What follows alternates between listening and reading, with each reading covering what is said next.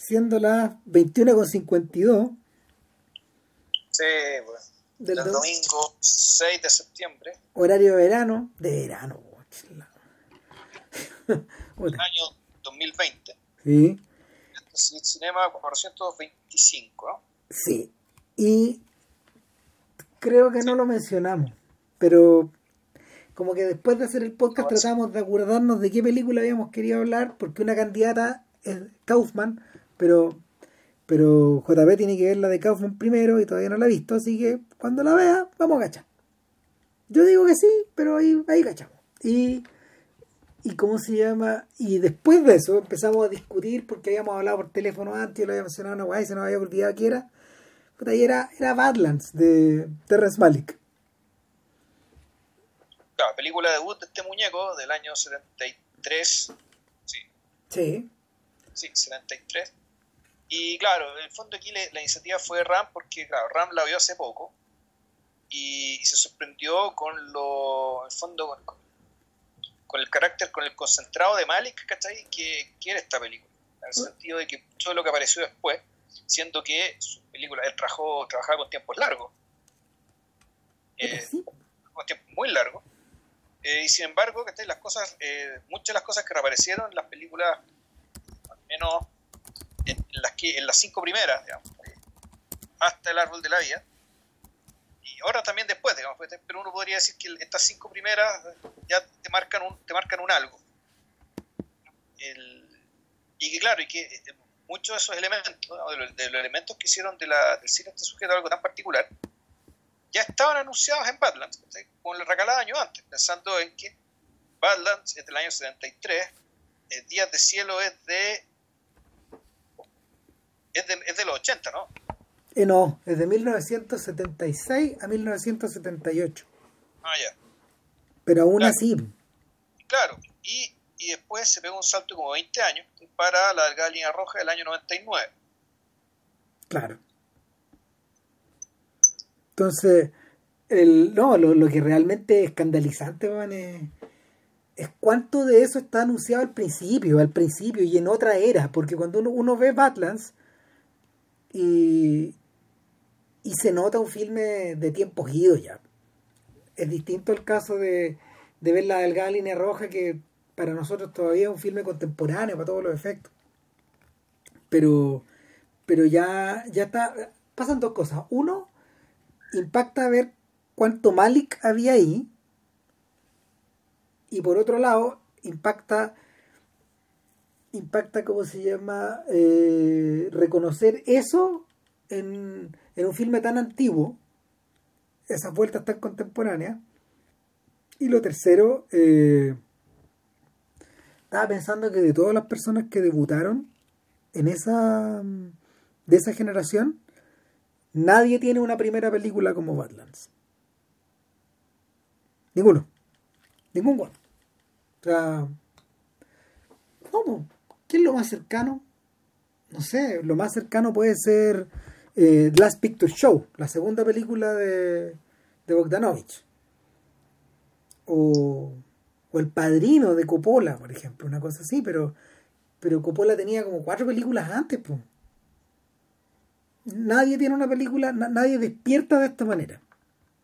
Yo creo que el único personaje que despierta así probablemente es David Lynch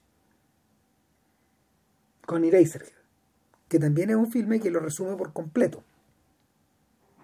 Todo David Lynch está en Eraserhead, el pasado, el presente y el futuro.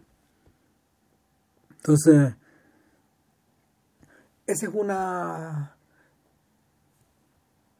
esa es una sensación, digamos, que, que, es lo primero que me queda es lo primero que me queda dando vuelta. Ahora, no sé, tú no tú tú de cuándo que no veías Badlands? Yo la vi una vez en los 90, de ahí no la había visto más, me ha impresionado mucho, eh, y no la había visto solamente una vez, y debo decir que me acordaba de, de momentos que uno podría considerar icónicos, me acordaba naturalmente de la, de la, trama en general, pero ya de los detalles no, no me acordaba. No me acordaba al final tampoco. También al final me impresionó mucho. Pero, pero claro, de eso, de eso hablemos, bueno, después. Yo me acordaba, mira, yo la vi, yo la vi en la tele. y me la grabé de la tele. En español. Tiene que haber sido como el año 88. 89 por ahí. Y después tuve la oportunidad de pirateármela en VHS. Y en algún momento me la compré en DVD, pero no estoy seguro que la haya visto ahí. Y, y tal como tú, tenía algunas escenas como muy patentes, por ejemplo, el instante en que ellos se conocen.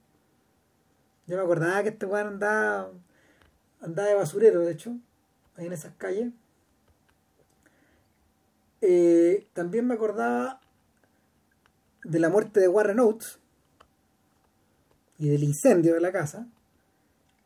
Y me acordaba de esa huida por estas praderas bajas, los Badlands, de la que le dan título a la película. Me acordaba también del final, pero tenía totalmente olvidado este mundo tipo Huckleberry Finn en el que vivieran. O esta sensación de o esta sensación de extrañamiento que tiene ella respecto a este mismo, de este propio compadre de Kit, que no lo mira como si fuera un extraño a veces. Ahí se da la paradoja, porque la, la película, eh, en, teoría, claro, está la voz de ella, eh, ella es ella la que habla, es ella la que pone esta voz, esta voz que es una, que es una especie de conciencia de la película y que se repite digamos, en las películas que vienen después, la de línea roja, ahí con la diferencia que son muchas voces, porque efectivamente es una película de guerra donde hay muchos soldados, y si bien todos tienen su uniforme, lo que pasa debajo del uniforme es, distinto, siempre, es inevitable que sea distinto. Y esa diferencia y ese carácter coral de, de la, de la línea roja hace que es una película de guerra tan absolutamente singular.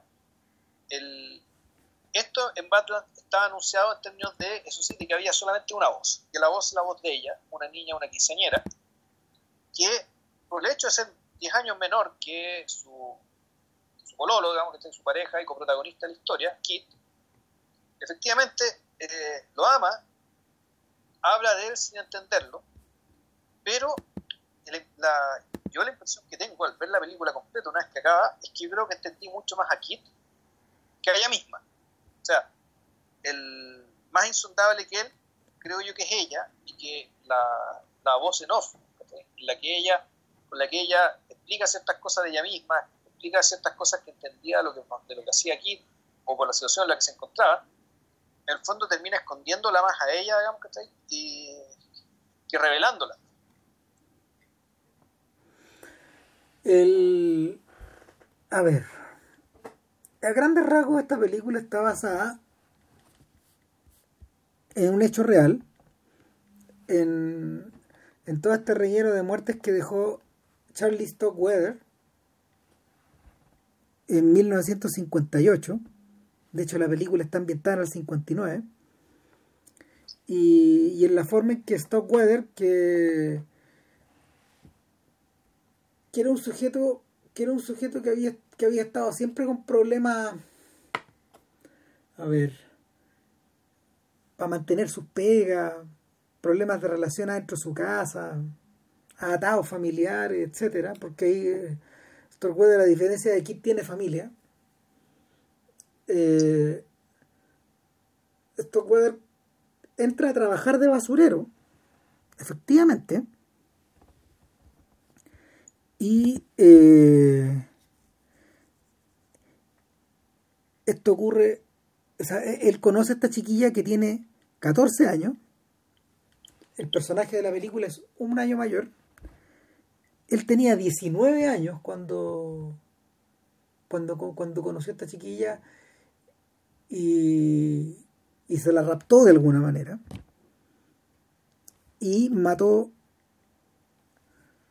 de haber matado como a 11 personas más o menos entre diciembre del 57 y enero del 58. Es un tiempo bastante breve. Eh, y de alguna forma, de alguna forma Stockweather es un caso interesante porque eh, no, solo, no solo son asesinatos múltiples, no solo va acompañado por una menor de edad, aunque la diferencia entre ambos, entre ambos no es demasiada, digamos sino que además engancha culturalmente con una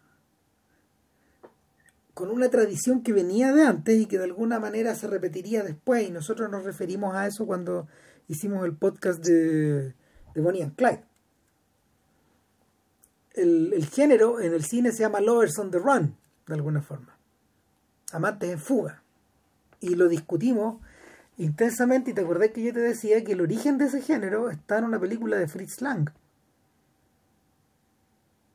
Ya, sí. Esta película con esta película con, con Henry Fonda. Ahora se me da el título, da lo mismo, pero... ¿The Drove by Night? No, es que ese es, es, uno de los herederos de la, de la película. Pero, pero, pero una, una fue un, un, título parecido. A ver, busquémoslo mientras tanto. Seguimos hablando de la weá, digamos, pero pero la película, la, la, yo me acuerdo que para para Bonnie and Clyde vi esa película. Y a mí me llamó mucho la atención porque efectivamente cumplía cumplía con todo lo que cumplía con todo lo que eh, con todo lo que uno llega a conocer del género. Se llama You Only Live Once solo se vive una vez.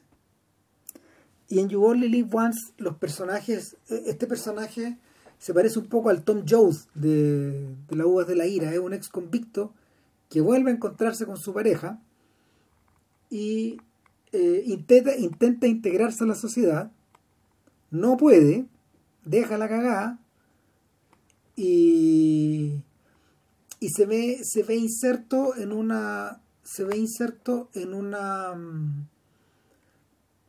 ¿cómo se llama? en un malentendido policial lo culpan de un, lo culpan de un robo la película no deja claro si lo hizo o no no voy a contar porque después eso se resuelve pero claro, él tiene que salir arrancando, bueno, es el primero que tiene que salir cagando de él. Y, y lo que ocurre es que de ahí para adelante se sucede la tragedia. Ahora, interesantemente, eso lo toma Nicolás Rey en, en, en, They, en They Live by Night. En They Drive by Night, perdón. Con, con un elenco que también es bastante juvenil. O sea, ahí está Farley Granger, de hecho muy joven, es, un Farley Granger un par de años antes de hacer La Soga de Hitchcock. Y varios años antes de, de interpretar al tenista en Strangers on a Train. Entonces, esa pareja de personajes, la diferencia es que son juveniles, son personas, gente joven. Gente joven que va huyendo y que prefigura de algún modo al Jim Stark de, de Rebelde sin causa. Y a Natalie Wood y prefiguran también a, a Tony y a María de West Side Story. O sea, de hecho, Rebelde sin causa y West Side Story, la obra de teatro son como, son casi contemporáneos. Entonces, el, el rollo es que cuando uno ve Badlands, uno de inmediato uno de inmediato al ver a Martin Sheen uno piensa en uno piensa en Farley Granger pero sobre todo piensa en James Dean sí, sí. no yo la película lo explícito dos veces dos o tres veces claro te parece a James Dean le dice ella en algún momento un Juan le dice también que es parecido digamos, además anda, anda, con estas botas como de piel de como de piel de serpiente anda recogiendo la basura con esas botas y, y el personaje de alguna de alguna forma tiene ese jopo y esa, esa actitud. Es más chico Martin Chin, pero, pero tiene un poco esa actitud como entre...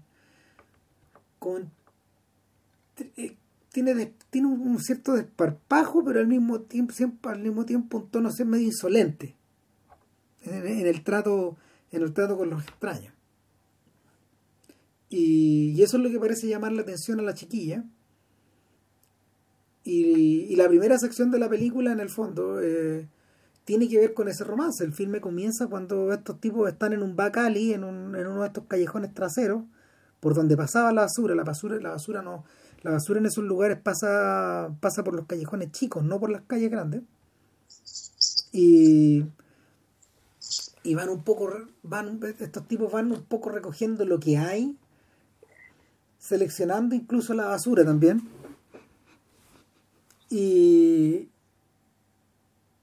rápidamente vemos, rápidamente los ojos de, de se fijan en esta cabra chica que él vio mientras el camión se desplazaba y ella está jugando con su bastón de, de cheerleader en el patio de la casa.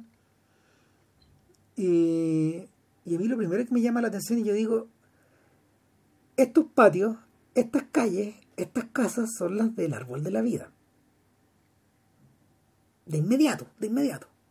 O sea, la, en las casas no es exactamente, o sea, en parte sí, hay una parte de las casas que eran un poco más modernas, ¿cachai? Donde se juega un poco con, la, con el tema de la arquitectura, con el glamour del espacio. Pero hay otras, hay otras casas en que no, en fondo se habla de una antigüedad similar, y sobre todo en la sombra de los árboles. ¿Sí? Cuando está, como decís tú, abovedadas, ¿cachai? Son, son unas calles que tuvieron un techo. Calles grandes, amplias, donde jugaban los niños del árbol de la vida. Eso... Aunque esto es otro estado, ojo, que sí. esto, esto, es, esto es Dakota del Sur donde, eh, eso sí, donde la familia de la chiquilla, él y la, y, ella y el papá, eh, son de Texas. O sea, la, la, conexión con la Texas natal de, de Malik, digamos, está ahí. Eh, pero esto transcurre en Dakota del Sur, ¿ya? esto es el norte de Estados Unidos. Sí. ¿ya? Pero claro, la, la sombra, ese fondo, quizás es la sombra de esos barrios. En la, en la bóveda, digamos, que parece como si fuera una catedral estas calles. Eso ya está acá. Y bueno, otra cosa que también eh, que aparece en esta escena, eh, la primera que aparece es cuando nos muestran a la, chiquilla, Holly, si mal no recuerdo. Eh, te la muestran como haciendo, practicando con un bastón como cheerleader. ¿Ya? Entonces, puta, claro, es un cuadro muy. Eh, bien infantil, bien inocente, bien grácil en su movimiento. La actriz es Sissy Spacek, muy diestra. Eh, delgada y muy bonita, pues, pelirroja, el, el, mismo tipo humano de, de, de, Jessica Chastain, por lo demás, la madre del, del, árbol de la vida. El mismo tipo humano de Melissa Leo, el único personaje femenino de, de um, la delgada línea roja. Ya. También es pelirroja, es exactamente igual. Eh, claro, y además con música, con, bueno, con la, con la música con esta pieza para marimba y flauta de Carl Orff y Woody Kidman, el Hour creo que se llama, eh, que, si mal no recuerdo quiere decir cancioncilla, y que claro, tiene, te remite inmediatamente a todo el mundo de los niños, ¿ya? esto es del Schulberg, son, la, son las piezas que Carl Orff y Woody Kidman crearon para, es, para enseñarle música a los niños. Tenían un método que tenía que ver con las percusiones, las, las manos, y que, no sé, yo creo que Schulberg se puede encontrar, digamos, está, está en Spotify y esta obra en particular también. Y uno podría pensar que el, el, grupo Mazapán nuestro aquí en Chile, digamos, fue funcionar con ese método. Sí. El, pero bueno, más, más, allá de eso, digamos, la, la película te sitúa, no tanto cuando aparece él, pero cuando te aparece ella, te sitúa eh, en una mirada aún infantil, al, al, al borde de lo infantil. Entonces, claro, el romance que tienen que, que tiene ellos dos, el, eh, es desbalanceado en términos de que él es mayor, él es mucho mayor. Tiene 25 años, 10 años más. 10 años más. Claro. claro, él es un delincuente en potencia. Pero sin embargo, uno podría decir, bueno, pero él no. Eh, la relación que tiene con ella es una relación, uno podría decir, de respeto y confianza. Aquí no, no, no, no parece haber peligro para él no parece ser abuso ¿sí? de la sino que es como una, puta, desde la perspectiva de ella, no vamos a decir que un cuento de hadas, pero es un poco parecido a eso. ¿sí? Para él, en cambio, es, es, es, es interesante, es una es casi un bien de primera necesidad, digamos, que da su incapacidad de relacionarse con la gente, con la gente, con las demás personas al menos eso es lo que parece. Y, y, yo creo que eso va a cambiar cuando lleguemos al final. Mm. Entonces, el, este romance, que este romance extraño, eh, que puta, si bien da la diferencia de edad, eh, y habiendo relaciones sexuales por medio también, cosa que ahora no. No. No, no, no, no se puede, esto no puede ocurrir, ni se puede mostrar, se puede contar. Al menos no en el, no en el tono en que lo, lo, en que lo cuenta la película. No, claro, lo que pasa es que lo que pasa es que aquí estamos está metido en el en mitad del siglo XX donde todavía la gente se casaba saliendo de la infancia, prácticamente. O sea, había gente que no tenía ni adolescencia. Y, y, y, con gente de 10 años o 15 años mayor a veces. O sea, entonces, el, en, en, en ese sentido, lo que parece lo que parece lo que parece contemplar ella no es no es a un no es a una figura masculina todopoderosa o una figura masculina completa en clave rebelde, sino un sujeto que eh, le habla de manera frontal, le habla como nadie le ha hablado antes, como no le hablaron en el colegio, como no le hablaron sus amigas o sus amigos, y sobre todo como no le ha hablado a su padre desde que su madre murió. Ella hace referencia, de hecho, a que, a que desde la muerte de la madre, eh, el padre ha resultado una figura incognoscible y más todavía, amenazante. El padre, para, para, colmo de males, o de una manera bien perspicaz está interpretado por Warren Oates, un actor especializado en toda clase de, gente distorsionada fuera de sus cabales y en algunos casos hasta depravada. O sea, eh, Oates, eh, Oates es el protagonista de Tráiganme la cabeza de Alfredo García, de The Shooting, de Cockfighter, de Monte Hellman y, y es un personaje que de alguna manera él, el, actor mismo él siempre se él siempre puso mucho énfasis en interpretar a rednecks a, gente de a gente del, del, del, de los estados rojos gente de bajo nivel educacional eh, gente impulsada por su por la violencia o por su propia impulsividad para reaccionar con para reaccionar de forma compulsiva, violenta, descuadrada. Y esa sensación se siente en cada momento que Oates está en pantalla. A pesar de que Oates es lo más cercano que tenemos a un artista en, la película. Porque el viejo se ganaba la vida pintando y repintando letreros en este pueblo chico, que a todo esto se llama Fort Dupri. Y en Fort Dupri en 2010 vivían 500 personas.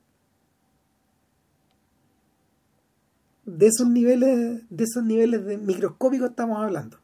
O sea, tiene que haber caído la población, tiene que haber caído la población de una manera espantosa en esos lugares para llegar a 500 hoy día. Está medio muerto el pueblo, de hecho, hoy.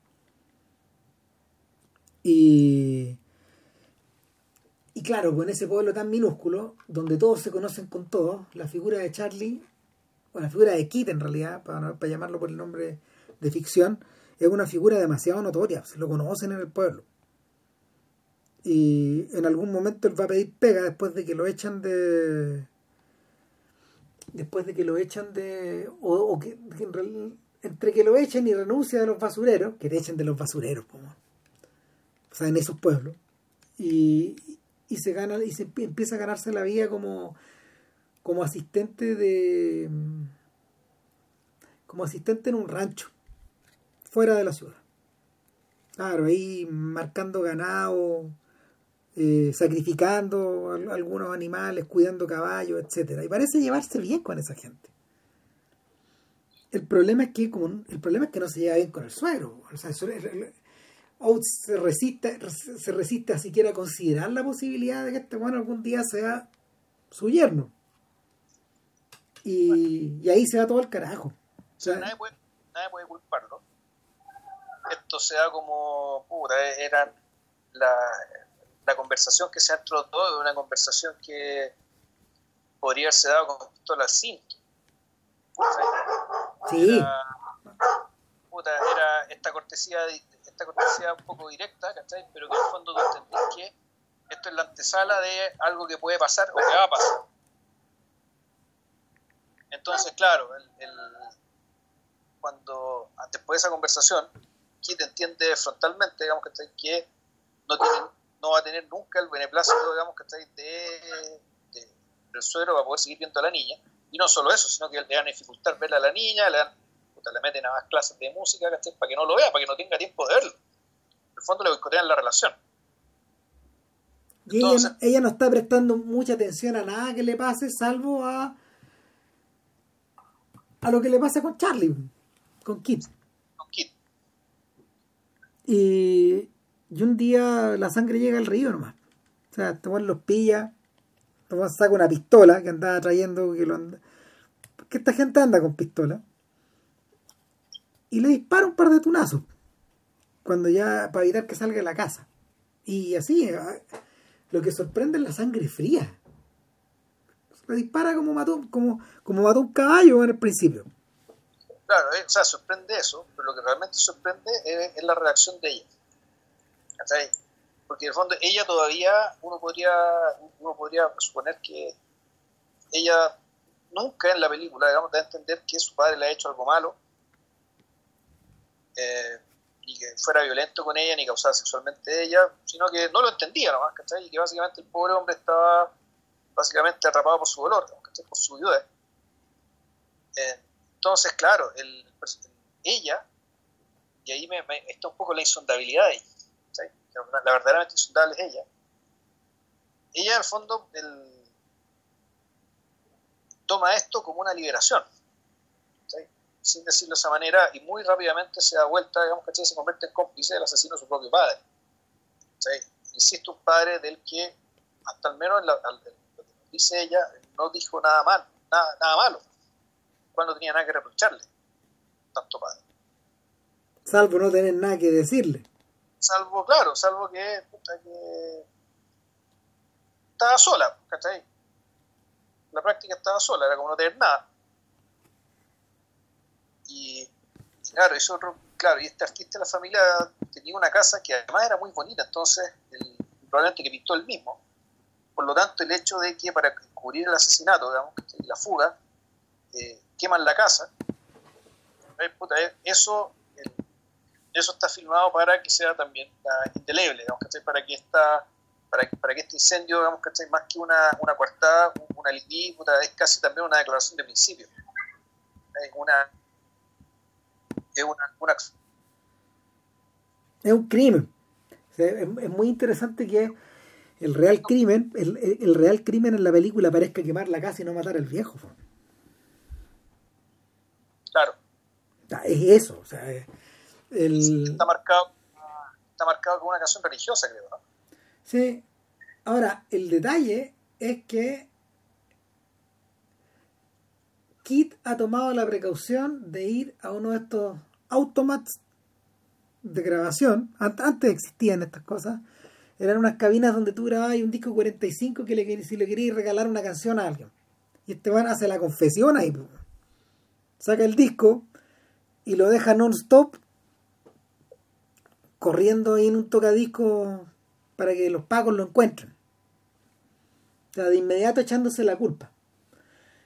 Eh, no, no, es, no necesariamente echándose la culpa por un asunto de honestidad, sino que también por un asunto de, de publicidad. O sea, es, publicidad, o sea, es más, primero, o sea, el primer gesto, ya, echarse la culpa, uno, para que no caiga la culpa sobre la niña. Claro. A la cual de verdad ama, digamos, y es un objetivo atendible. Y, y, después está, dice lo que dice Ramp, o sea, al fondo el hecho de que, y aquí viene el tema de por qué este personaje en realidad no es insondable, ¿cachai? es porque efectivamente lo que está empezando acá ¿eh? es, es, una representación.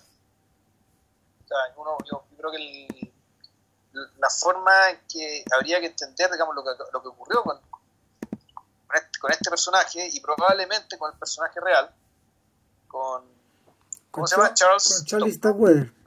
Charles es que el, esta escalada de, violencia fue, fue una representación que se le fue de las manos. O sea, fue, es algo, fue, fue la construcción de sí mismo de un personaje público a través de eh, a, través de, hechos de gran connotación pública, un poco en la clave de eh, asesinos por naturaleza. De hecho, uno podría entender asesinos por naturaleza precisamente como ese acto de creación, digamos, y donde se tiene a los medios de comunicación como, como cómplices, no solo testigos, o sea, Espérate un poco. este caso, este caso ha inspirado las siguientes películas. no solo inspiró a Badlands. Diez años antes, diez años antes, se filmó una película que se llamaba El Sádico, que era, era como de explotación, era como de, de, de con, ¿cómo se llama? Con, con muy poco presupuesto. Pero después, 20 años después de Badlands, se filmó California. ¿Te acordás de California? Con Brad Pitt, Claro, buena película, es buena. Natural Born Killers, claro, el 94. El 2004 se filmó una película que se llama Stock Weather, ¿Ya? Puta, apa- este, el, ca- el caso ha aparecido en series de televisión e incluso se hizo una, una- una adaptación a la pata de la cueca con nombres y apellidos protagonizada por Tim Roth y por Feiruza Volk que se llamaba Murder in the Heartland y esto es como del año 93 también y yo la, yo la vi y no era mala era buena esa película y o sea el, el caso ha vuelto una y otra y otra vez y da la sensación de que seguirá volviendo de alguna forma. O sea, hay- hay algo que hay algo que engancha la- hay algo que engancha la imaginación. Bueno, de hecho, Bruce Springsteen, al tras ver la película de Malik, años después escribe una canción que se llama Nebraska, donde, donde está narrada, está narrada por Stockweather. Ya. De hecho, y hay referencias directas al, a cosas que se ven en el filme. Sí. Ahora, hay que decir que, eh, si bien esto está basado, eh, la película no lo acredita. La película No. dice explícitamente esto no, cualquier coincidencia con Tururú, el, efectivamente está basado, pero lo niega. O sea, más que, más que negarlo, no dice, no es honesta respecto de, o prefiere, o mejor dicho, o prefiere suponer que esta historia, eh, que, esta historia fue creada independientemente de los hechos, digamos, que están relacionados con Charles Stockwell.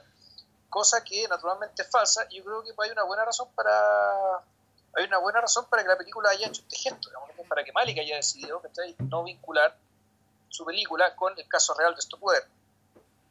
Y es que, el, en el fondo, al, al mostrarlos de esta manera, estos personajes, al mostrarlo como, puta, como niños ni- ni- niños hermosos, ¿cachai? Un poco, un poco disfuncionales, un poco traviesos, un poco como animalitos, ¿cachai? Es un poco le está faltando el respeto a las víctimas, ¿cachai? Sí, pues. El- tú estás, en el fondo, la- el, el re- el retrato que hace, ¿cachai? que pretende hacer Malik de estos jóvenes, en esta escapada, puede terminar siendo una glamorización de lo que hicieron, ¿cachai? y puta, una, una falta de respeto a las víctimas, por lo tanto, él decidió tratar esto como si fuera una, una ficción completamente inventada por él. Además pasa otro detalle. Lo que ocurre es que en esa época, cuando, cuando Badlands es filmada y es estrenada, la chiquilla que acompañaba a Stockweather estaba presa. Se llamaba Carol Ann Fugate. Y Carol Ann Fugate estuvo presa hasta el año 76. Estuvo presa, no sé, por lo menos 16 años. Al revés de lo que ocurre en el filme de hecho. Y, y, y yo creo que también eso influyó en el hecho en que, en que los personajes no estuvieran aludidos por su nombre tampoco. Entonces, claro, Y los, protagonistas, al menos un protagonista estaba vivo y los parientes de las víctimas también, pues. bueno. Sí. ¿Sabes? Y aquí, claro, y aquí entramos al tema de respecto, bueno, ¿cómo nos muestran esta pareja? ¿Sabes? ¿Qué tipo de, qué tipo de pareja es? Algo dijimos, algo dijimos al principio, eh, el- respecto de, bueno, de cómo se ven forzados a, a- a- salir arrancando, digamos. Con este asesinato fundacional, que es el asesinato del propio padre, digamos. De, de Holly. Y aquí, claro, la película se empieza, claro, la, la escapada, pero lo primero que hacen es instalarse a vivir en un una pseudo estado de naturaleza, en un bosque perdido, en algún lugar de Dakota del Sur o Dakota del Norte. Yo eso sí lo recordaba, yo eso sí lo recordaba. Yo no, yo no, yo me había olvidado completamente, sabía tipo Mark Twain, tipo eh, eh, eh, revierte ese momento en que Tom Sawyer en el libro vive escondido y, todos piensan que se murió. Claro. Un claro, poco pero eso. aquí es donde empiezan a. Si bien habían aparecido estos insertos, animalitos, ¿cachai? Que, que estaban en la.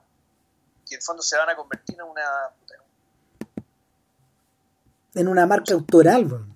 Sí, pues un sello fábrica, digamos, ¿cachai? Este weón. El- en, en esta parte de la película, la- estos personajes en el fondo terminan siendo convertidos en uno con la, uno con la naturaleza. Viven de manera bastante armónica, son felices. Y se la arreglan pese a la estrechez y la incomodidad, que sé yo, se la arreglan y se convierten en una especie, claro, de, de, pareja mítica. De pareja mítica en un mundo mítico.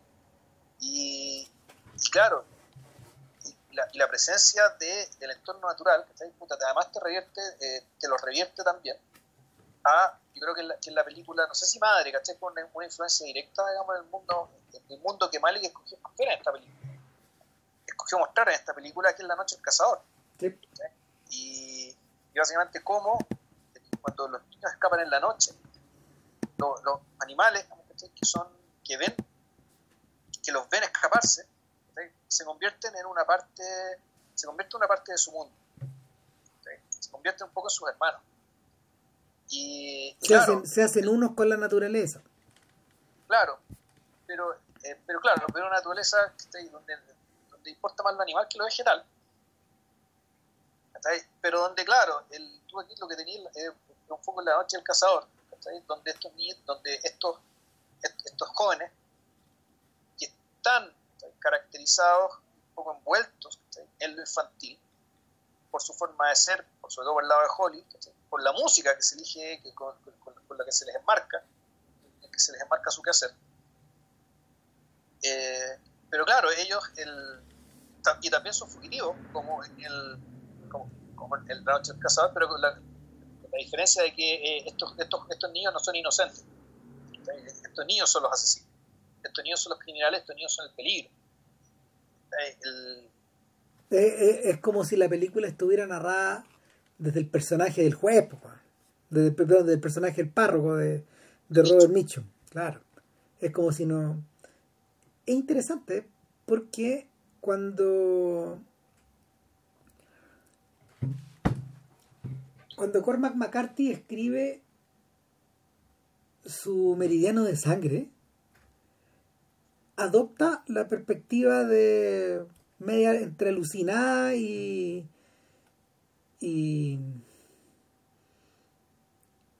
y media media desbordada de Kid para poder contarnos todas esas cosas y de Kid es un personaje que, que vive en la naturaleza también. Un poco. El chico. Y, y muchas de las cosas que McCarthy narra tienen como un poco esta, esta impresión como de insondabilidad de que nos está narrando nos está narrando las cosas pero el corazón de las cosas no está ahí está en otro lado. Y, y le cuesta un poco al lector encontrarlo acá acá el- la película la película es más asequible porque usa porque es capaz de es capaz de llegar a las cosas, es capaz de llegar a, a los animales, a la luz del sol, a los arbolitos y a todas estas cosas que vamos viendo eh, de una manera de una manera más inmediata que la literatura. De hecho, McCarthy los utiliza como una especie de, de recurso de, de distanciamiento. Opera con distancia. Y eso le permite ser intemporal, hacer de, los hechos que, que él narra algo intemporal. Ahora, hay que decir que esta película, el- es una impresión que yo tenía. Yo veía la película y al verla decía, pero esto, ¿dónde- ¿cuándo está ambientado? Si es por la música, debería ser al principio de los 60, finales de los 50. Eh, la película perfectamente podría haber tomado partido y situarte en una época, mes y año. Eh, determinado. Sin embargo, no lo hace. Te mantiene en un cierto limbo y esto es algo que Malik eh, hizo no por casualidad, es algo que él quería hacer. Él Sí, po. quería que su película no estuviera tragada, digamos, ¿cachai? por la época.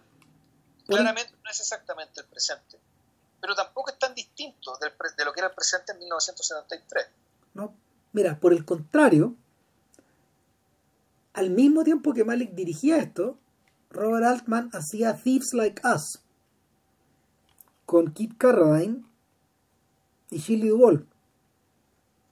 Y eso, ese filme, que es una gran película también, es una adaptación literal de la novela que inspiró a Nicolas Ray para hacer The Drive by Night. Con una pura diferencia.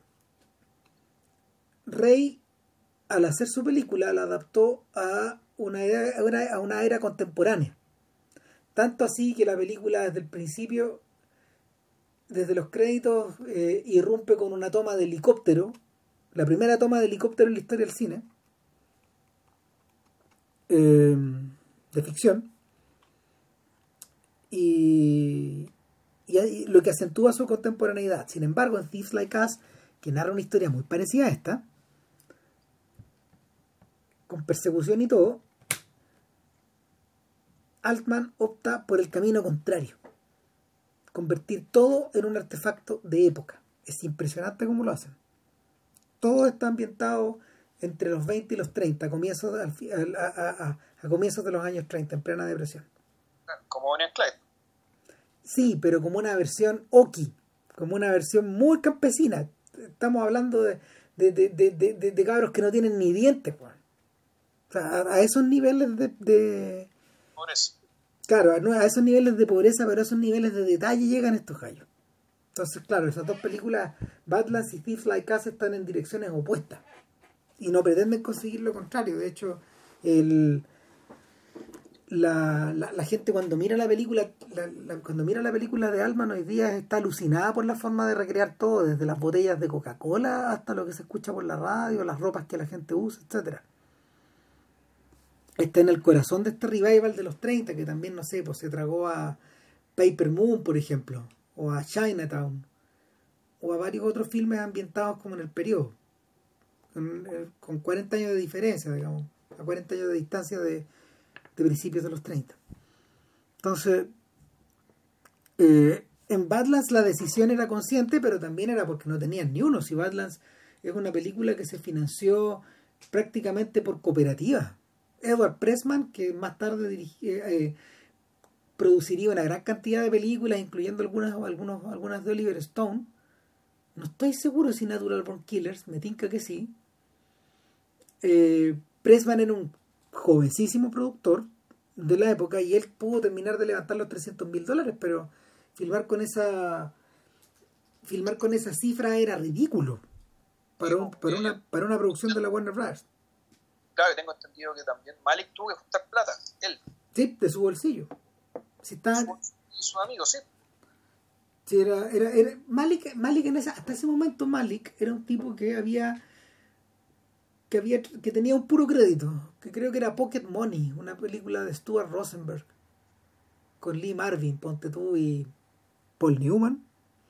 Era otra adaptación como de de, Midwest y, y en realidad Malik estaba, tal como pasó con David Lynch después, eh, planeando que Badlands fuera como su, su largometraje tesis doctoral eh, en, el, en, el, en, el plan de estudios del American Film Institute, del AFI. Y interesante, pues es la, misma, es la misma institución que ayudó a que le dio una beca a, a David Lynch, que lo sacó de Filadelfia y lo mandó a Los Ángeles a vivir en esta industria donde filmaban Eraserhead todas las noches, mientras durante el día, no sé, David Lynch se dedicaba como a, tenía una ruta de periódico, de hecho cuando la, filmación terminaba se subía a, una, a un furgón y salía, iba, iba a buscar diarios y a repartirlo.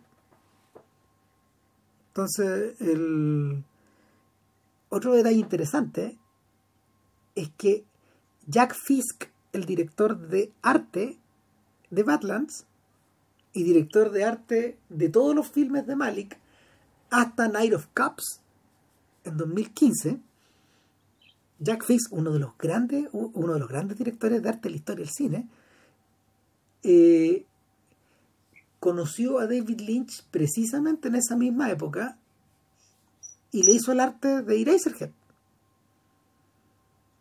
Entonces ellos, ellos comparten ellos comparten a Fisk. Ahora está jubilado, digamos, pero pero Fisk, trabajó con ellos en todas las películas. Creo que salvo en Duna. Entonces, eh, una de las razones por las que Badlands luce como luce es precisamente por esta idea que decía JP de, de no situarla claramente en un periodo histórico determinado, algo que la gente reconociera como el pasado, pero un pasado no muy distante tampoco. Ahora, algo de esa actitud hace que esta película también esté un poco hermanada con Easy Rider. Otra historia de viaje, otra historia de escape, otra historia de traslación. Si Easy Rider navegaba desde, desde mm, la costa oeste hacia Nueva Orleans y, y, después, y después rumbo a Nueva York, en el fondo, aunque los personajes nunca llegan. Eh, esta película hace el recorrido vertical, de sur a norte, y cada vez más al norte en el fondo. De alguna forma, cada vez más al norte, cada vez más al norte, hasta romper, hasta romper la, hasta romper las diferencias entre los estados y ojalá, ojalá salir del país, es una cosa así, es, escapar de este lugar. Y, es un escape que un escape que parece no tener pata en el embrague, digamos, ni menos en el freno. Entonces, fíjate que antes de, antes de que mencionaras el, momento Tom Sawyer de la película, me acordaba que Days of Heaven tiene un momento igual. Una vez que, una vez que todo se va al carajo en la película, este trío de vagabundos que habían encontrado al menos durante un año eh, refugio contra contra el hambre, contra el frío, contra el invierno, contra la falta de pega en la casa del granjero, interpretado por Sam Shepard. Una vez que todo se va al carajo y el granjero muere, ya lo explicaremos un día, eh, lo que hacen es, arrancarse en auto, vender el auto y comprarse un bote e irse por los meandros de un río. Tal cual Hack con, con Jim con el esclavo Jim. Y, y, empiezan a vivir exactamente como, como los chiquillos de Badlands, en la naturaleza. Pero esta vez la naturaleza está tenida de amenaza, de miedo, de, de sensación de, desamparo. O sea, en realidad no hasta que aparecen las personas, porque la, una, una, una, cosa muy bonita, una cosa muy bonita digamos, de este segmento ese momento donde realmente están solos. Ah, no, pero espérate, yo estaba hablando de Days of Heaven, no de Badlands. Ah, ya. Claro, no, en Badlands ocurre tal cual, tal cual lo decís tú. Hasta que aparece la gente, ahí se da todo el carajo. Ahora aparecen los siguientes, aparecen los sapos, entonces aparece uno. Y una vez que te ve uno, llegan los otros. Claro. Y, y ahí, claro, ahí puta, tienen que arrancar el, el personaje, el, y se, produce algo bien interesante respecto de que el, el, personaje Kit le dispara a unos cuantos a, los tipos por la espalda. Y que y, en fondo y es ella la que cuenta que este personaje hizo lo que hizo de acuerdo con un, pseudo código de honor, digamos, que él, que él le había dicho que él había escuchado algo de, la, algo de la recompensa y por lo tanto les podía matar por la espalda porque no eran gente de la ley, sino que eran casa recompensa. Claro, si, hubiera sido, si hubieran sido Paco, este se enfrenta a frente. Claro, le doy la oportunidad. Pero esto, claro, esto los mató como si fuera, como si, como si los estuviera cazando. Literalmente los cazó en el bosque. Claro, eh, los cazó, pero es, absolutamente poco creíble que el personaje aquí haya escuchado lo que dice que escuchó, o al menos nosotros no lo escuchamos cuando estamos con la cámara atribuida, a él. O sea, a mí me, parece interesante esto de que la, de que la película no, la película no quiera mentir, o mejor dicho, que la película nos diga la verdad respecto de que el personaje que nos está narrando la historia nos está mintiendo, o nos está mintiendo, o ella es vocero de las mentiras que está ahí de, de Kit. ¿está en ese sentido volvemos a la idea de que aquí quien está, quien está montando la trama es quien está montando una especie de leyenda, historia, una conciencia para la posteridad respecto de su propia historia, es Kit. el, cuando tienen que arrancar, eh, ella, aquí ella empieza la ella empieza la edición, digamos, de, de road movie ya propiamente tal, porque básicamente se acelera el ritmo. Y, empiezan ya a encontrarse con más gente, eh, eh, de la cual se encarga de distinta manera. Algunos derechamente los matan, como por ejemplo el caso de Cato. Su amigo. Era, su, era su compadre, su colega recogiendo basura, que supuestamente lo va a coger. El personaje tiene una actitud sospechosa como si lo fuera a delatar, fuera a escapar. Y eh, increíblemente, digamos, y aquí también pasa otra cosa respecto de. que, claro, pues es sorprendente para, para un estándar, entre comillas, civilizado, digamos, que es que efectivamente el tipo le disparan, le disparan a Cato. Y Cato, mientras agoniza, ¿cachai? Eh, estos tipos que le, dispararon van y le meten conversa, ya hablan, digamos, entonces el, el podría sonar humor negro, digamos, ¿cachai? Pero en realidad yo creo que lo que tenemos acá es una relación una relación con la muerte que es muy poco dramática. Y interesante que mientras el resto del país ya se está enterando, digamos, de que esta pareja de cabros chicos anda matando gente como loco. Y la gente empieza a esconderse en las casas, a dormir con la luz prendida. Claro, pero por lo tanto eso implica que en el fondo que la muerte es algo muy malo, y que, eh, que estos cabros son un peligro y son poco buenos con encarnación del mal, pero por lo mismo eso lo hace tremendamente atractivo y los convierte, por lo tanto, en un objeto de gran atención y gran atracción. En, en unos personajes folclóricos. Claro, pero mientras ellos están peleando con Cato, por ejemplo, ellos viven y conviven con la muerte como si fuera algo lo más natural del mundo. ¿cachai?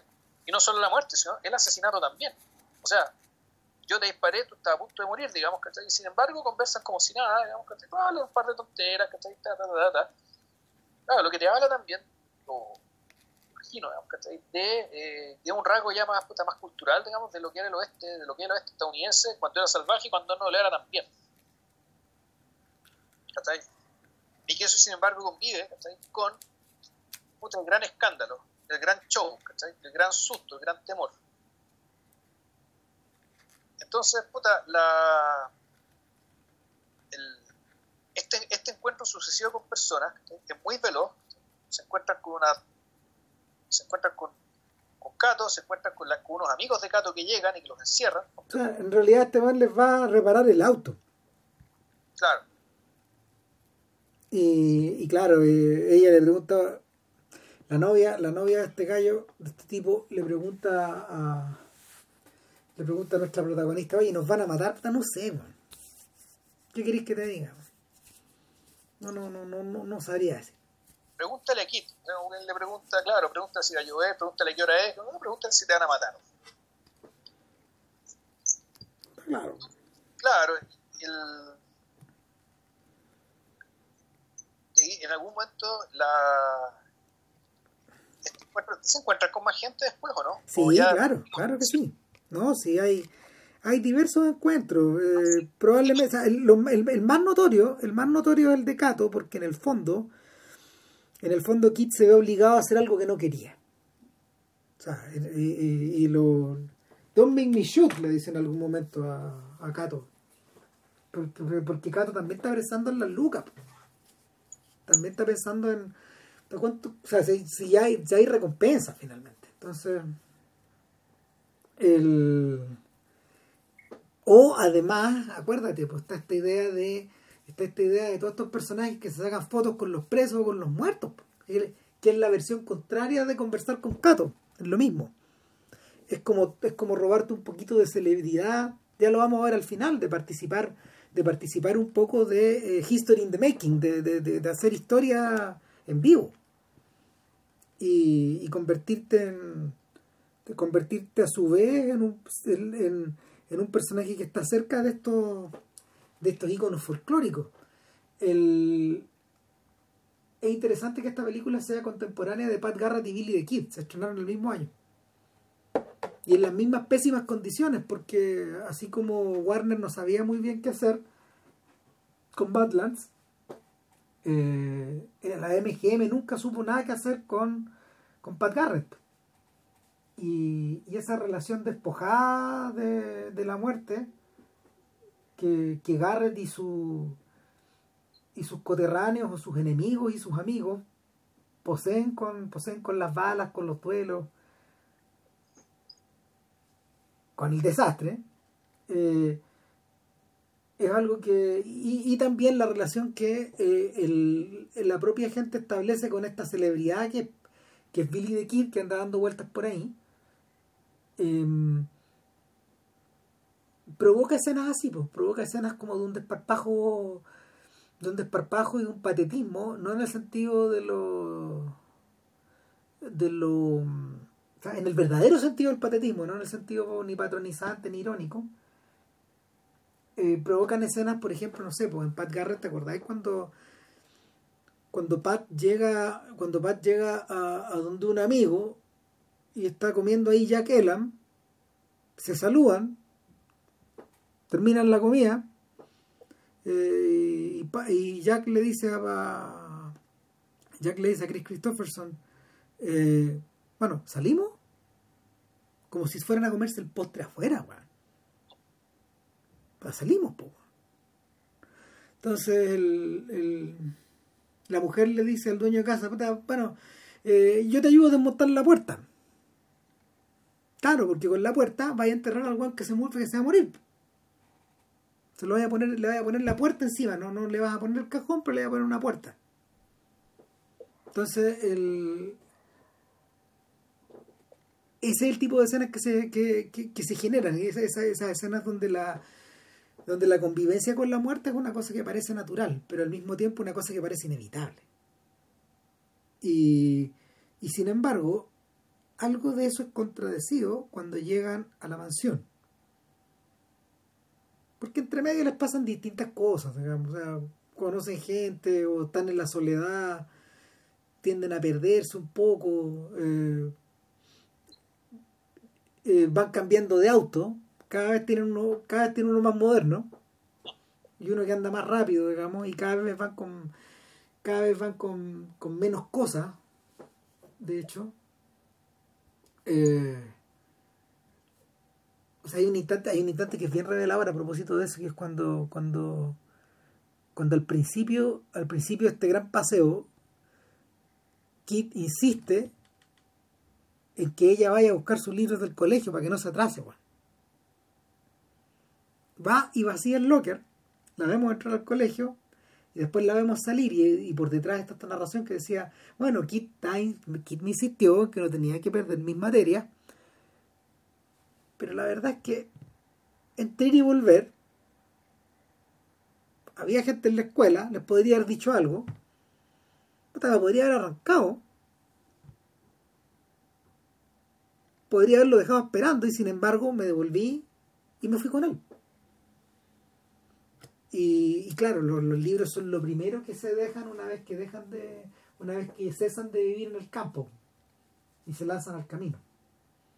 Y de ahí para adelante ya el despojo es total, lo único que va sobreviviendo es la maleta de ella nomás. Kit siempre con la misma ropa. Y pero cuando llegan a la mansión, ah, Total, ya éramos medio famosos, decidimos ir donde un, un, tipo con plata a pedirle plata. ¿Por qué no? No la iba a poder negar. Y, cuando llegan, eh, le golpean la puerta, abre una, abre una, una empleada negra que es sordomuda y simplemente entran con total naturalidad. Y con esa misma naturalidad abordan al dueño de casa y le dicen, bueno, pero el bien suyo y de su empleada, ¿usted está solo? Sí, sí. Eh, puta, no atienda la puerta, no atienda el teléfono. Nosotros nos vamos a quedar aquí un rato, vamos a descansar y de ahí nos vamos. Vamos, ni siquiera querían plata, que necesitan comida, güey. Sí. Eran comida, eran los, los groceries, ¿cachai? Y descansar, güey. Claro. Tan chato. Y en esa donde ocurren dos cosas. Uno que Kit empieza a pasearse por la mansión como que empiezan a, como que estuvieran metidos dentro de una obra de teatro. Hay un instante que es parecido que en, Enemigos Públicos, donde, pero tiene otro sentido, donde, donde Johnny Depp va donde los pagos, está vacía la, insólitamente está vacía la, la, la tenencia de policía. Claro, y de su mito. Y él observa todo lo que estos tipos han trabajado desaforadamente tratando de pillar a Dillinger. Y se observa a sí mismo en los objetos. Observa el mito, que, cuando, cuando hicimos esta película, hablamos de que este escena era equivalente a cuando allí encuentra las, murallas pintadas en, Nairobi. Claro. No, no es Nairobi, perdón, es Kinshasa. En Kinshasa, claro, en el Congo. Claro, básicamente donde el momento culmine de la película, principalmente estos personajes míticos, cuando se encuentran con su, en vida, cuando se encuentran, encuentran esta imagen de ellos, la imagen que ellos proyectan en los otros. Claro, y acá lo que se proyecta no solo es miedo, sino que es estupor también, y esta sensación como de vivir por 10 minutos la vida de una estrella. O sea, el, el, hechizo se rompe cuando el propio Terrence Malik toca la puerta. Haciendo un cameo, con la misma ropa y la misma pinta, ¿cachai? Le vemos a su, al personaje que sería su papá, en el árbol de la vida. Claro. Exactamente la pinta. Es un poco eso. Interesante, el único instante donde Malik ha dado la cara en toda su obra, Bueno, algo importante también, el, todo esto transcurre en un verano. Esa zona de Estados Unidos, el norte de Estados Unidos, es una zona eh, bueno, no es como Siberia, digamos, pero un poco parecido en el sentido de que es zona absolutamente mediterránea, con grandes bloques, con una gran masa de tierra, que es muy calurosa en verano, muy fría en invierno. Porque, porque corren los vientos directos desde Canadá, no hay nada que los pare. Claro. Y el, pero el verano es un verano caluroso. hace calor, siendo que es una latitud más o menos alta pero claro, la, gente está con ropa ligera, vestida de blanco, con gorritos, ¿cachai? Esto, esto parece el sur. No, no es el sur. Eh, son las Dakotas, ¿cachai? Y Montana. Aquí transcurre esta película en esos tres estados. Esa es que se hace.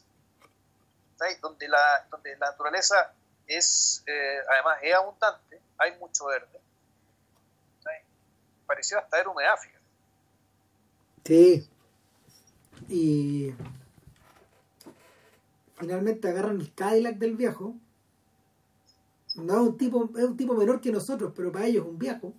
Claro. Eh, y se van, pues, se van cagando, vamos, eh, y, huyen, y huyen, y, a partir de ese momento huyen hacia el vacío, hacia las Badlands.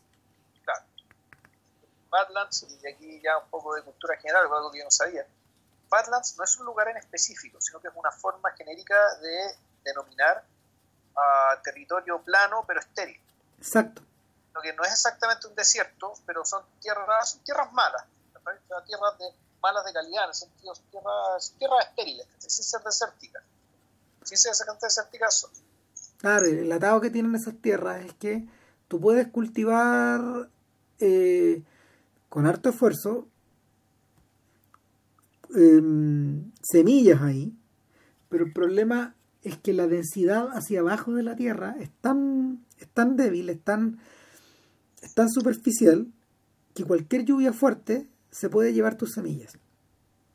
Se las arrastra nomás, se las lleva. Tierra erosionada, digamos. Claro, no, no, no, no hay cómo, además que son, son tierras donde efectivamente llueve mucho.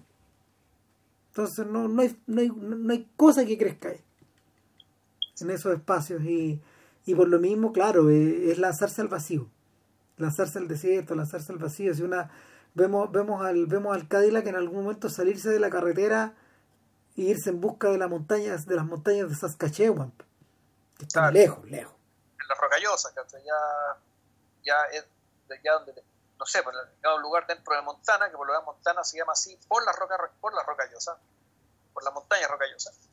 Eh, claro, eso se convierte en una especie de vamos a decir, una especie de Itaca, digamos, no voy a decir un paraíso, pero sí un lugar al cual dirigirse. Pero aquí, el, aquí es donde empieza también a cambiar otra cosa, en la medida que cambia el, cambia el entorno, estamos en medio de la nada, se parece correr hacia la nada, el personaje Kit está cada vez más autoabsorbido.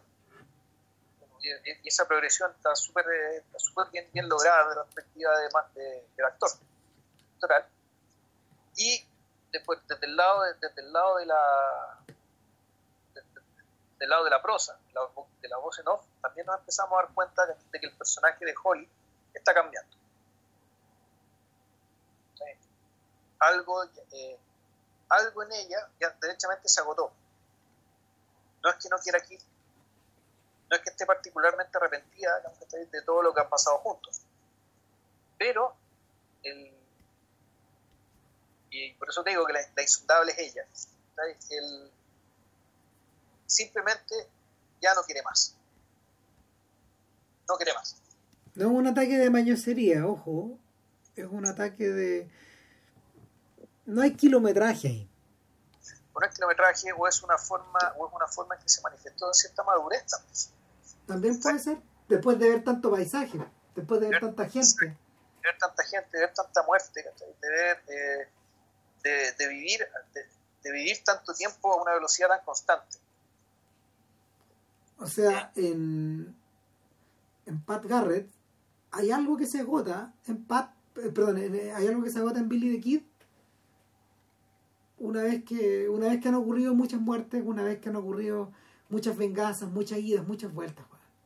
O sea, cuando cuando el kid llega cuando el kid llega finalmente a este corral ya está hasta alquería donde donde lo reciben por la noche y Pat que también era conocido en esos lares llega a la misma parte eh, ya no hay vuelta que darle se llegó nomás.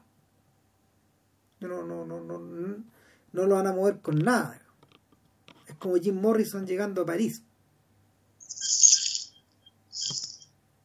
Hay algo que está agotado ahí. Y y, está agotado, está agotado eh, sobre todo de cara a un a un kit que a un kit Carruthers que, que que ya no sabe muy bien dónde dirigirse. Si la montaña de Saskatchewan es, la, es, el, es el único punto de referencia que hay ahí. Y hacia allá se dirige. Claro a ver si, si, nos, si nos atenemos a la teoría de que de que Kit Carruthers lo que está haciendo una representación, Kit Carruthers empieza a desquiciarse de verdad cuando empieza a quedarse sin público. Es una interpretación que podría hacer. En la medida que se, para seguir manteniendo digamos, el espectáculo vivo, es decir, para que no lo pillen, tiene que, sin embargo, es un lugar en el cual no hay público, en el cual no hay testigos, en el cual no hay nada. De modo que el personaje, en ese sentido, ya eh, pierde completamente pierde completamente su no su determinación, pero sí un poco el sentido de su determinación. O sea, pareciera ya cayó en el absurdo. Su entidad, su razón de ser. Mira. Yo no podría entender la actitud de Holly también como una respuesta subjetiva a, a, esa, a esta nueva situación. El previo a esto, lo que hemos visto una suma de una suma de escenas de, de traslación, de ida y de vuelta por este lugar pero en particular la escena que se queda pegada en la cabeza es el avance a través de estas tierras malas. Que a todo esto hay una canción de Bruce Springsteen que se llama Badlands, que yo creo que proviene de la proviene de la fijación con la película, pero pero es, antes de antes de, que compusiera Nebraska, de hecho. Y recuerda que Badlands es terminación genérica, es decir, cuando nosotros vimos la película esta de Ryder, que es de los Lakota, que viven en Dakota. Ahí hay Badlands. Hablan, pero esas son las bandas de Dakota. Sí. Son las bandas de otro estado, el estado del lado. Claro. Entonces puede referirse a cualquier Badlands. Y Badlands conocidos con el nombre Badlands hay hartos. Sí, pero en realidad, man, que Springsteen se refiere a esa weá, claramente está hablando de la película también. Ahora, el... No, a lo que yo me refería es la esta toma donde la donde el auto donde las luces del auto avanzan en la noche y va comiendo kilómetros va comiendo cientos de metros en este lugar donde no sabéis si donde no hay carretera. Y yo veo eso y digo ah, esto es David Lynch otra vez es totalmente David Lynch. Y hace sentido porque hay algo en Lynch que recoge el mito de de, de, de James Dean y el mito de Stockweather en diversas películas es algo que es algo que se incoa, es algo que ayuda de hecho a Lynch a salir delatado de haber filmado Duna porque eso uno lo empieza a notar en Terciopelo Azul. La presencia del hombre y la mujer jóvenes, recién salidos del colegio, de la secundaria en este caso, eh, la atracción que se genera entre ambos, el fuego que emana de esa atracción, o el misterio que emana de esa atracción, o la excitación que emana de ahí, y eso aparece en Terciopelo Azul, el corazón salvaje, el corazón salvaje, y sobre todo en Twin Peaks, en la primera y la segunda temporada de Twin Peaks, que es la puerta de llegada ahí. Cuando tú entras en, cuando tú entras en, en, Los Highway, está ese, está esa misma, está ese mismo impulso, pero, pero el personaje, el personaje es despojado a tal nivel de su entidad que se transforma efectivamente en otro actor. Y de ahí para adelante la película no opera en, esa lógica. Existe una rubia, existe una morena, existe un sujeto, eh, un sujeto con determinado atractivo físico, de hecho, que es al, cual el personaje de Bill Pullman revierte y como que se, sea, esta representación alcanza, alcanza, alcanza un nivel de tensión durante un rato, pero después se deshace. No es capaz de mantenerse. Se, se desmorona también. Entonces, eh, es interesante que Lynch se haya pasado como cerca de una década de su vida creativa metido en ese mundo también. Volviendo un poco a la idea, a la idea de los amantes en fuga, o de, los, o de los personajes de carretera, o estos amantes, o estos amores juveniles, o estos pololeos, o estas, estas cosas que en el fondo solo pueden existir en la medida de que el fuego se encienda, pique y luego se apague. Eh, tú caché que Sailor y Lula, los protagonistas de, de, Corazón Salvaje, eh, ellos tienen una, una vida narrativa muy larga como en seis novelas después de Corazón Salvaje. Después de Wild at Heart existen como cinco libros más. Ninguno de estos libros supera las 200 páginas, entonces hay gente hay, eh, una, hay, una, hay, un momento donde las historias de Sailor y Lula se recopilaron como en un tomo de 700. O sea, yo tengo, yo tengo por lo menos un par de cuando ya están más viejos, pero claro, en algún momento hasta muere Sailor en, en el libro de Barry Gifford. Pero, pero claro, todo eso queda por fuera de la ficción de, de Lynch. Lynch no está interesado en esa gente teniendo hijos, eh, asentándose o, o poniéndose canosa, digamos. No al menos en ese momento de su carrera. O sea, es más, pareciera, pareciera que el gesto, pareciera que el gesto contrario es tan poderoso que efectivamente, después de Carretera Perdida, lo que hace es una historia sencilla. Que de alguna forma también se intersecta con el mundo de Malik. O sea, él es, bueno, en cierto sentido mostrar lo mismo, pero de día, principalmente de día, y con un, con un tractorcito. Sí, también se puede, también se puede. Claro que, claro que no, no, no corresponde ni a sus urgimientos, ni a esas pasiones, ni a esa ni esos desbordes. Todo está implicado, pero o sea, en, el todo está implicado, pero, pero está agregada la noción de destino, que estos personajes no tienen. De destino, de, de, destino como lugar físico a donde llegar. Llegar a alguna parte. Claro, no, entonces todo todo se va al carajo en una escena extraordinaria en Badlands, cuando, cuando muy a lo lejos, muy, muy a lo lejos, estos tipos ven una, una operación extractiva de petróleo seguramente. Una prospección, ni siquiera, Claro, sí. aislado. Lejos, Y, y, y, y Stockwell dice, aquí va, bueno, ya, chao. Aquí. Y va directo a la weá y le dice, ¿verdad? Te cambio el auto, pásame esa camioneta, quiero seguir. Y, y en eso el lo está pensando, el tipo está pensándolo, porque claro, los ve con armas, pues, ya mejor me deshago la camioneta, y de lejos, aparece el Deus Ex Máquina, un helicóptero, Y, y, claro, y tú decías, ah, puta, es el helicóptero, claro, es el helicóptero que, que está en estas escenas de, de Drive by Night. En el fondo, sale un poco de la nada. Y, y, y, ahora, ahora Kit se enfrenta se enfrenta de golpe al helicóptero. O sea, aquí es, es una escena eh, bonito esto, que el, es, bueno que, que, un director como este, con los tiempos, con los tiempos y los ritmos los que le gusta manejarse y las cosas que le gusta hablar, también demuestre que ser, ser muy, muy, competente en hacer escenas de acción, verdaderas escenas de acción.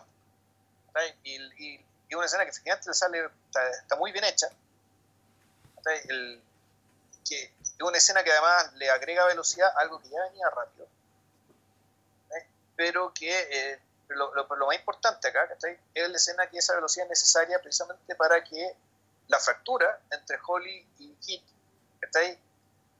sea, sea definitiva y no haya margen para mucho, para, para segundo pensamiento, para el second thought que le el, el corte es limpio. Claro. Exacto.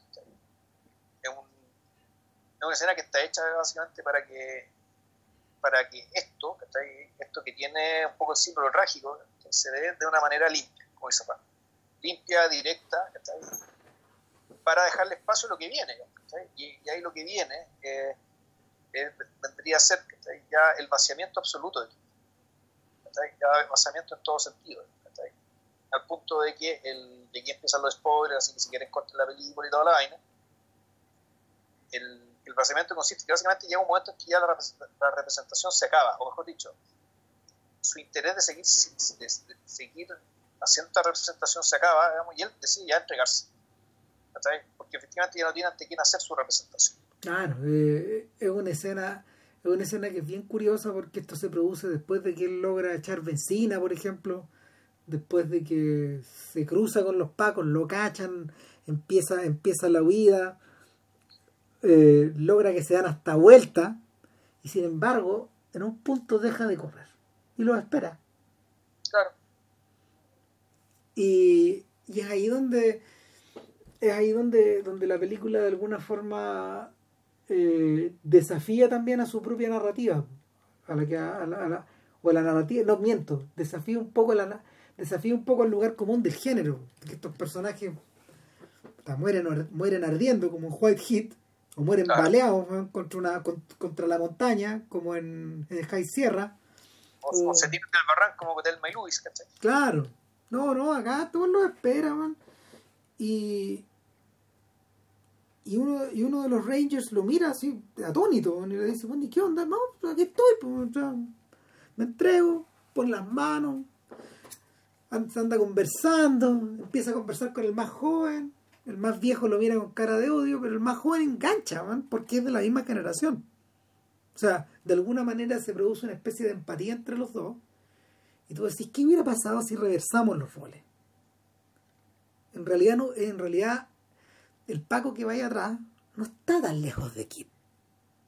La única diferencia es que uno va con la pistola y el otro va esposado pero da ciertas circunstancias, cierta combinatoria, cierta forma de ser en el fondo de ambos, la, situación podría ser la contraria.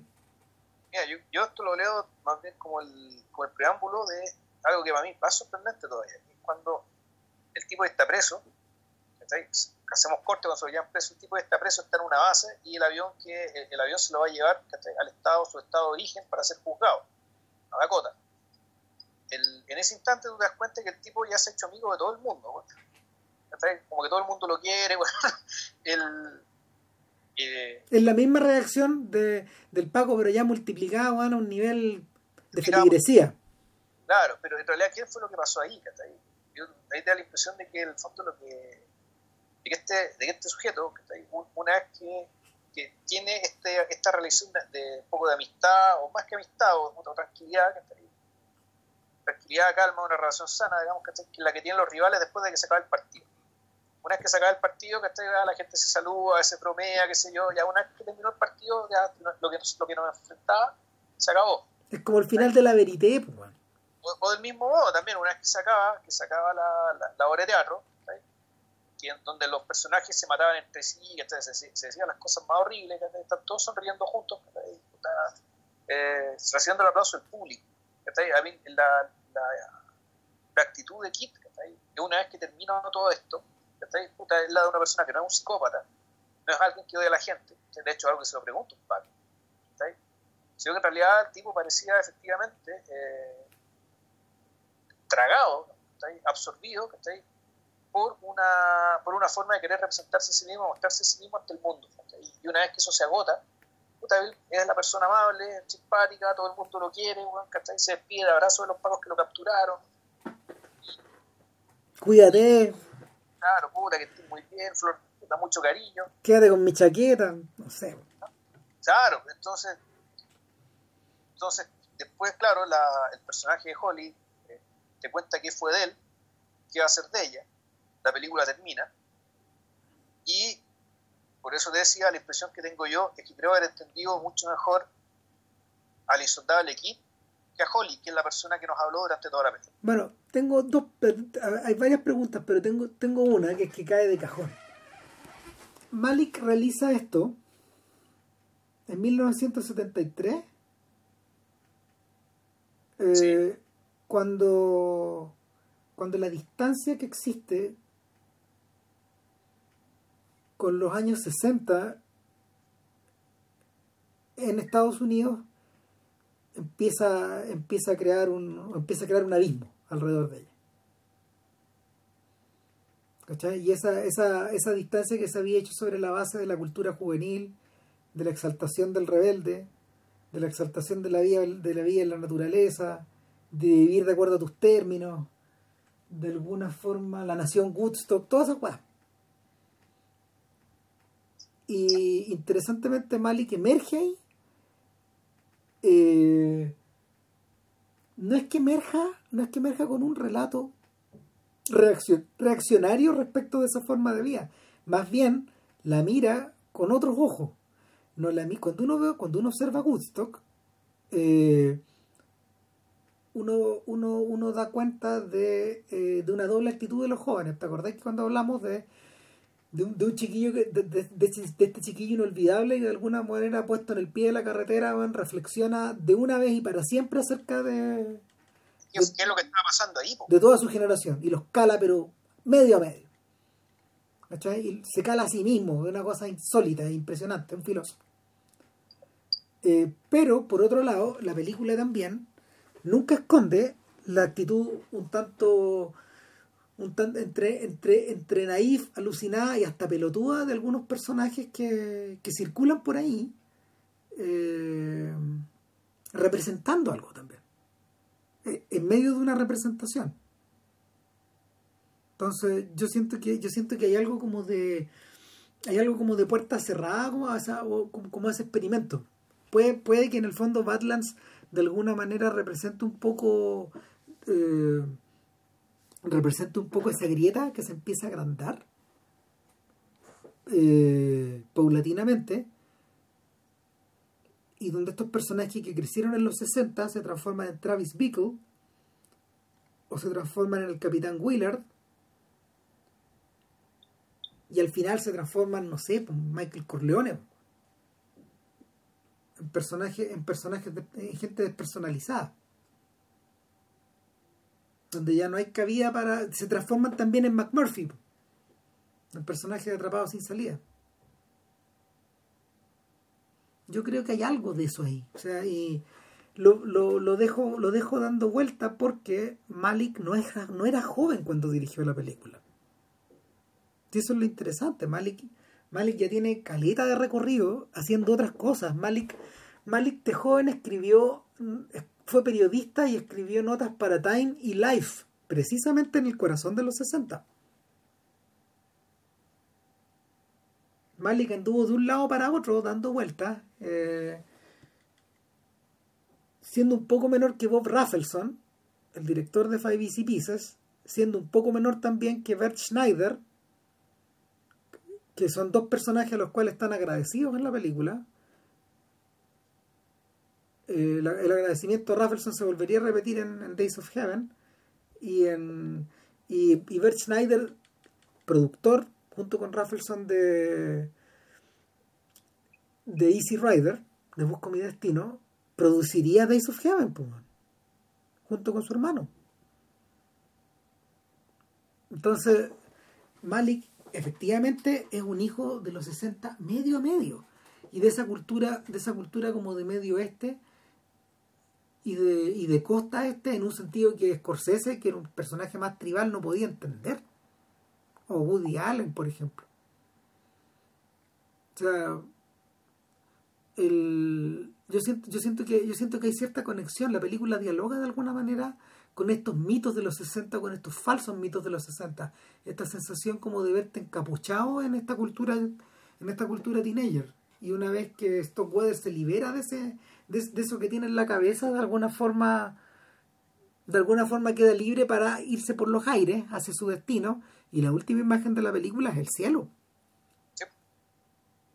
Es un cielo dorado al atardecer, pero donde ya no hay tierra, donde ya nada, donde no están las Badlands, donde no hay nada que te, que te pueda atar. O sea, de alguna manera Stockware, Stockware va camino a su propia apoteosis. Claro, y, uno podría también interpretar que lo que le ocurre a lo que le ocurre a Holly también es un poco la muerte, es decir, lo que pasa después, lo que pasa después, eh, no o mejor dicho, no sabemos lo que pasa después, pero ella habla con la parsimonia y la distancia con la que hablaría un muerto. O sea, ella dice, y bueno, y al final eh, tuvimos el juicio, yo salí libre, me casé con el hijo del abogado que me defendió. y ahí estamos.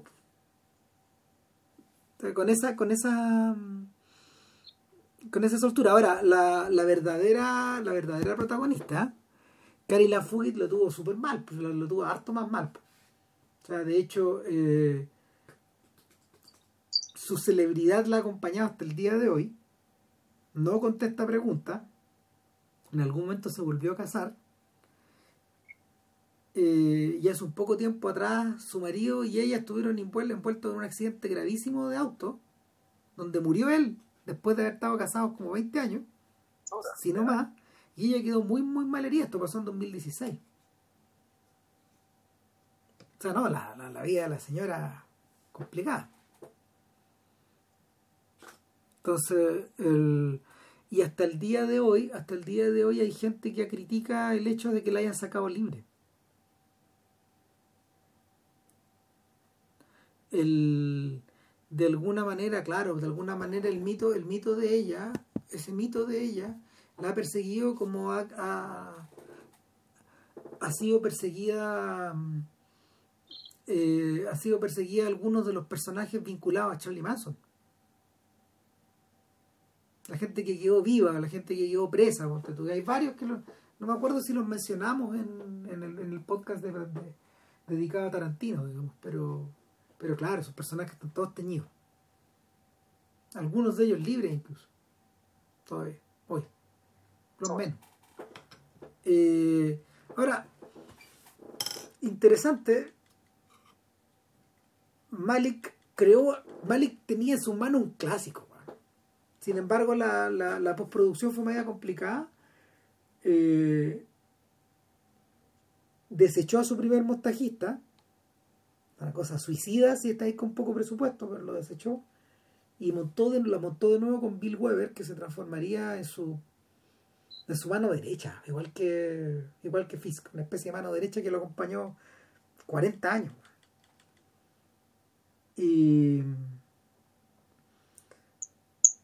y cómo se llama eh, sin embargo Badlands fue estrenada con la de la misma manera de la misma manera que estrenaron la, pandilla salvaje en un programa doble, la, la, probaron en un programa doble con Blazing Saddles de Mel Brooks.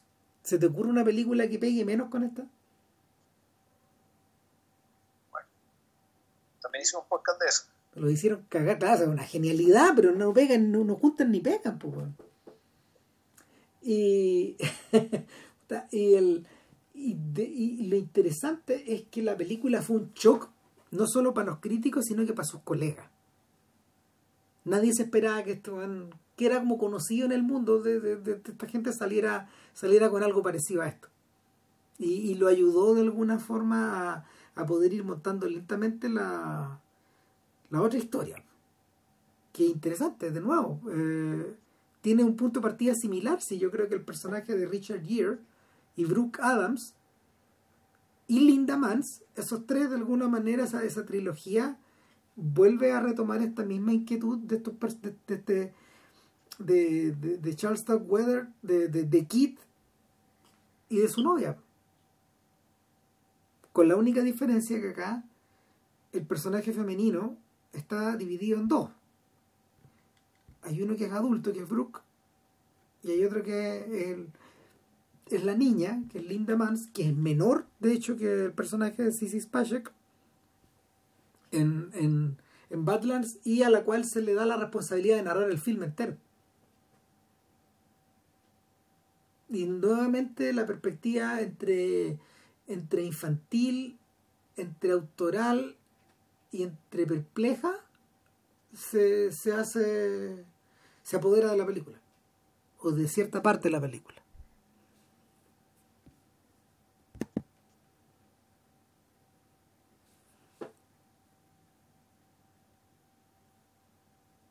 entonces eso y son es una hora y media bueno. mira lo logramos Sí. sí Vilche está urgido de que fuéramos a hablar mucho, pero.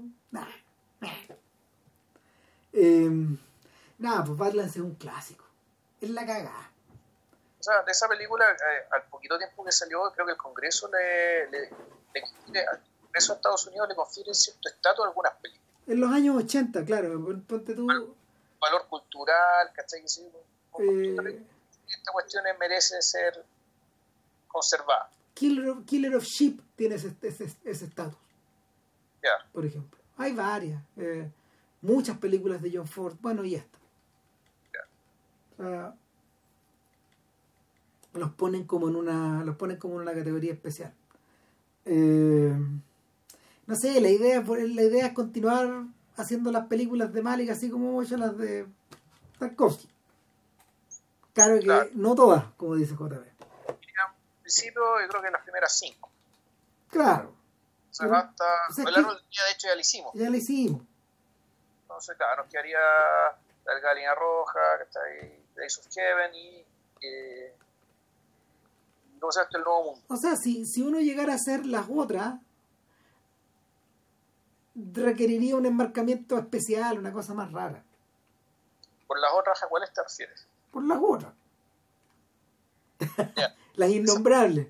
Esas no son de podcast, Rafa. Puta la wea. Ninguna de las tres. Bueno, yo tengo esperanzas, weón, de que, de que bueno, por, por lo menos, por lo menos Vilche, eh, ayer, ayer o anteayer viste Atame. El, el jueves. puta, claro, dejó de cortar a Almodóvar, así que a lo mejor hacemos algo de Almodóvar. No sé si la otra semana. Todo depende de si le gusta la de Charlie Kaufman. No, es que sí. Es que yo creo que podríamos hablar de, la- de, de esa de Anomalisa, hablar de las dos. Yo Anomalisa la tengo súper fresca. La vi una vez. Pero no es de podcast. Es que no, que no se parecen, es que no se parecen, créeme. eso no, eso no es importante. Y. Pero es que, es que si es así, se nos va a alargar. Chuta, ya. Entonces, bueno, ahí cachemos. Vamos, ahí cachamos. Ahí cachemos. ¿sí? ¿Qui- ¿Quién nos apura, man? Nadie. Además tenéis que ver Oklahoma. Chuta, sí. Puta. eh, y, y eso, ¿no? Eso sería por hoy. sí. Sí, una hora con 34. Bien de sentido. Ya, Sí. nos vemos, señores. Chau. Muy bien. Coraje. Chao, chao.